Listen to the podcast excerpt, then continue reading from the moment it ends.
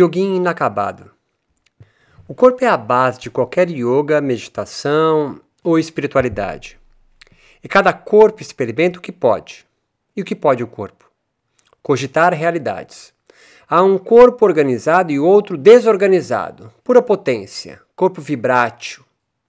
O jeito que você anda, come, fode, caga é uma máquina desejante acoplada a outras em regimes associativos. Não há metáforas aqui. Somos produção de fluxos que se intensificam, se conectam a outras máquinas, organismo organizadas, mas também que cortam, interrompem fruições em disjunções relacionais para novas adaptações. Devires. Somos potência buscando potências. E tudo corre em platôs pré-reflexivos corporais. Existimos, logo pensamos. É o astro-rei, eu sei, mas vem depois. Pensemos nas religiões e as diversas outras formas de espanto ao mistério dos encontros corporais. A verdade, essa deusa moderna, são perspectivas de coletivos corpóreos. Para ficar mais fácil, pensemos no yoga como uma agência que conecta, convida desejos passarem. É a bigorna do ferreiro, o lápis do escritor, a prancha para um surfista. Yoga vive em corpos, corpos em yogamentos aprendem a tomar distância necessária para observar suas experimentações intensivas antes das nomeações. Só depois que doutrinas, escolas, ritos e yogar alguma coisa nascem. Darshana Yoga, Hatha Yoga, Yang Yoga foram paridos de corpos yogando intensidades. Mas descrever as percepções não são nada comparado às intenções. Não obstante, tudo isso pode falhar. Experimentações, intensidades, sensações e percepções dos corpos em yogamentos. Não é fácil ou brincadeira. Você pode morrer. Pensando melhor, você deve morrer. Não é Shavasana no final? Posso sentir intensidades yogicas de yogamentos, mas não ficar nada, pouco ou, mais comum ainda, não saber nomear, não deixar marcas ou criar me memórias. Ah, é tão gostosinho. A hipnose disfarçada de yoga. Por isso, a necessidade de fazer passar com o yoga, em atualizar essas intensidades constantemente. Precisa antes surgir num sistema ritual organizado, como os sadhanas, os festejos e peregrinações, como Kumbamela, as obrigações diárias, calendário de festas, culto aos ancestrais e por aí vai. Essas invenções são para haver sulcos conectivos, tudo para fazer passar mais e de novo e de novo. É um processo lento e gradual.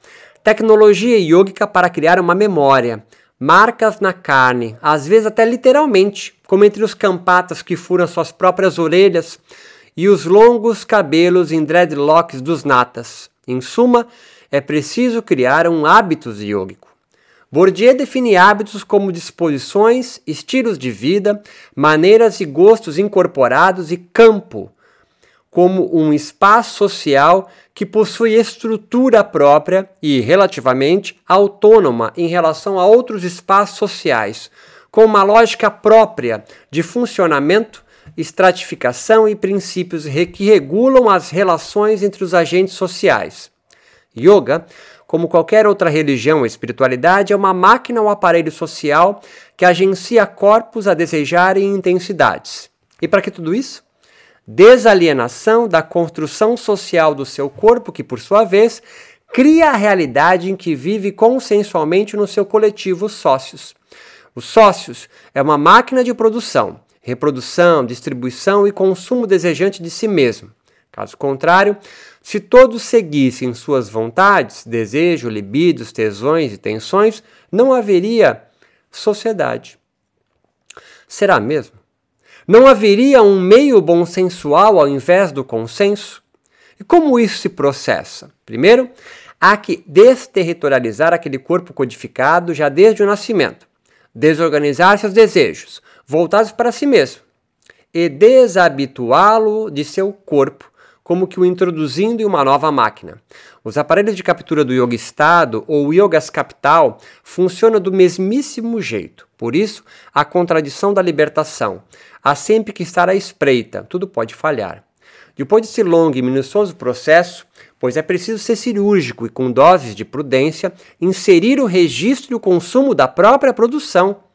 Yogar para retomar no seu e em outros corpos, se você for um professor de yoga, as produções de si no mesmo processo. Haverá aqui uma longa e dolorida sobrecodificação ou inserção no corpo dos novos signos, uma memorização ou mnemotécnicas, no nosso exemplo, de significações yogicas. Lembra de você nos seus anos de formação em yoga? Então, ali lhe inseriram códigos interpretativos sobre chakras, kundalini, que o yoga é a diminuição do turbilhão da mente. Isso não foi intelectualmente, mas corporal. Sempre é corpo. Só depois a mente forma a ideia das sensações que lhe passaram nas práticas. E ler textos, livros, é corporal, certo? Agora, com hábitos yoga incorporado, bom demais, o coletivo que lhe tatuou seus signos e verdades yogicas precisa atualizar esse, eles periodicamente em você. Pois, caso contrário, sensações que pululam no seu corpo vibrátil desformado, não organismo, um corpo sem órgãos poderá e irão desarranjar tudo. E eu não estou falando na fisiologia sutil do yoga, com seus chakras nadis e cobras enroladas no períneo. Não, porque isso também foi organizado em escrituras, medicinas e filosofias e incorporado em você no processo, certo? Me refiro ao antes dessa organização. Não são também as células, os hormônios e neurônios que constroem os sistemas fisiológicos biológicos, pois isso aconteceu na escola. Lembra das aulas de biologia e química orgânica? e nem a parafernália dos ides, egos, mentes e memórias de uma psique. É antes. Eu falo do corpo anterior, disforme, sem órgãos, infraestrutural do restante que inventaram para tentar ordenar um mundo que, desorganizado em seu corpo, é pura potência sensorial de intensidades tesudas ou tristes. O que lhe incorporaram é a superestrutura, Yogar pode lhe levar a tocar no antes, no pré-reflexivo, consciência corporal perceptiva. Esse corpo perceptivo existe, é real, está aí agora, não sente? É tudo o que acontece antes dos símbolos. Essas são tentativas de significar esse antes que se passa. E passa onde? Só tem o corpo, onde mais, ora bolas. Não caiamos na preguiça de se imaginar mundos transcendentes, ideais e delirantes. Estes, os sedentários do yoga, praticam suas saudações ao sol como preparação para a subida aos céus. Mas vêm surgindo novos yogins. Me refiro aos selvagens e nômades que artistas contemporâneos do corpo inventam métodos apropriados para cada tipo de exploração sensorial. Ao invés de japamalas banhados no Ganges, incenso himalaicos ou lingas shivaístas da Caxemira, profanam o sagrado dos tradicionalistas com bundas rebolantes dançando trap e morrendo em chavastanas de duas horas de experimentação num processo exploratório de seus corpos, aliado às yogas, criando espaços outros, distensionam as membranas duras do sedentarismo yógico. Ao invés de templos, ashrams, mats e chalas consagram em praças, praias, morros, calçadas, além de brincar em novas posições, em posturas. Seriam eles aqui os ascetas errantes de lá? Promovem uma espécie de reforma agrária que desapropria os meios e modos de produção subjetivo, corporal e yogicos, retomando para si a força criativa da potência em yogar. A tradição do yoga habita corpos loucos que dançam, bebem e fumam também. Eles vêm ampliando também os objetos ou ferramentas yogicas, como japamalas, mantras secretos, sutras sagrados, pranayamas espirituais e até cordas pregadas em paredes, curuntas, e todos os asanas que conduzem à imortalidade são devorados em banquetes antropofágicos para se incorporar poderes que, antes, nas mãos dos raros e nobres yoguins autorizados por escrituras inventadas por eles próprios, faziam.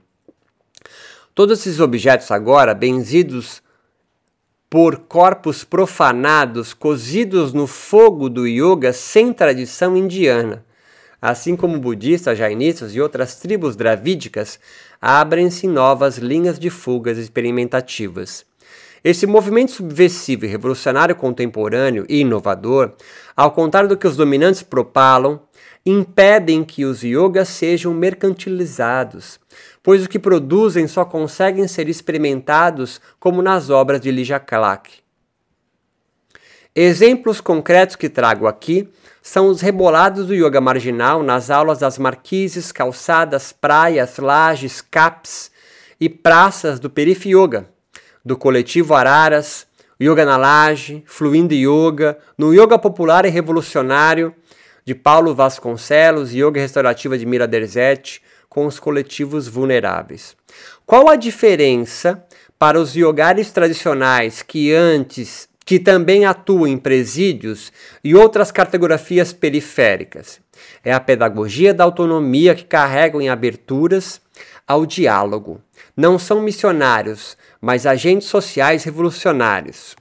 Eles desreificam os objetos iógicos pois os expõe fora do ritual. É o caso de Paulo, Paulo Vasconcelos, estimulando corpos artesãos na reconstrução de estéticas de existir em moradores de rua. Malu Damião, Yoguin Preta, envolvida no coletivo Cenoura e Tainá Antônio, que incorpora a sarração em imposturas do yoga marginal. Mas há também Anderson Martins e seu Yogar em Devir Arara, que envolve a arte nas, das ruas de Araguaína, além de Marta Xavier e outras yoguins baianas pelas praças periféricas de Salvador. Os yoguins contemporâneos renegam categorias de santos, gurus, iluminados, mestres realizados para o de yogin inacabados. É o inacabamento que os libertam, pois enquanto os corpos yoguins capitalistas desejam a sacralidade dos conservadores, num círculo vicioso de lucro e axiomatizações retroalimenta, retroalimenta o mercado gratiluz. Seria isso Sansara de hoje? Todos os yoguins contemporâneos, esses indóceis corpos inacabados, estão libertos e continuam por aí liberando intensidades e plenos de novas sensações. Mas não se enganem, em breve ou seja, não ocorre, seus yogares hoje marginais serão capturados pelo mercado hype do yoga capital. Entre mentes, só conseguirão replicar as formas, nunca as forças. Os inacabados, nômades selvagens do yoga serão sempre uma minoria, maioria, vivendo yogares em suas micropolíticas quilombolas desviantes, desejantes por mais potência. Mais fácil. Os yoguins buscadores de plenitude capitalísticas prometida pelos paranoicos conservadores por delirarem absolutos matam qualquer yoga livre, se alimentando de fantasmas. Esse jeito de yogar constrói defesas mais eficientes e menos rígidas, pois tudo se torna tão útil e pragmático que yoga para eles se torna tudo que pode ser vendável.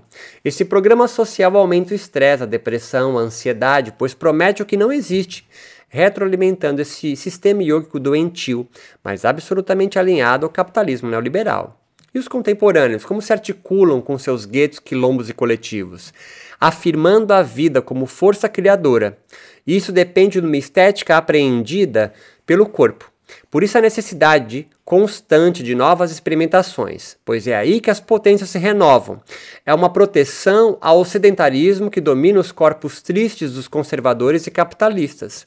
Entre os inacabados, yoga é aliado, nunca caminho. Tudo é ponto B. Ao invés de buscar acabamentos pelo yoga, o culto ao yoga treino por que não experimentar o jogo jogado do yoga como obra de arte corpórea advinda da artesania, que é yogar de força autêntica? Esse é um texto que eu produzo quase semanalmente no blog do site yocontemporâneo.com. Se você quiser saber mais, você pode acessar o site, se inscrever nele e receber de forma periódica esses ensaios, além de ouvir aqui no podcast. Mas também pode seguir a gente no arroba yoga contemporâneo no Instagram. E, se, e a todos que já participam como assinantes dos nossos cursos na plataforma IAD, meu muito obrigado. É por causa de vocês, assinantes, é, que participam do grupo de estudos e dos mais de 30 cursos liberados para vocês por apenas R$ reais por mês, é que a gente consegue força e condições materiais de continuar produzindo o conteúdo aqui totalmente dependente para que novos yogares sejam possíveis de acontecer. Forte abraço, meu nome é Roberto Simões.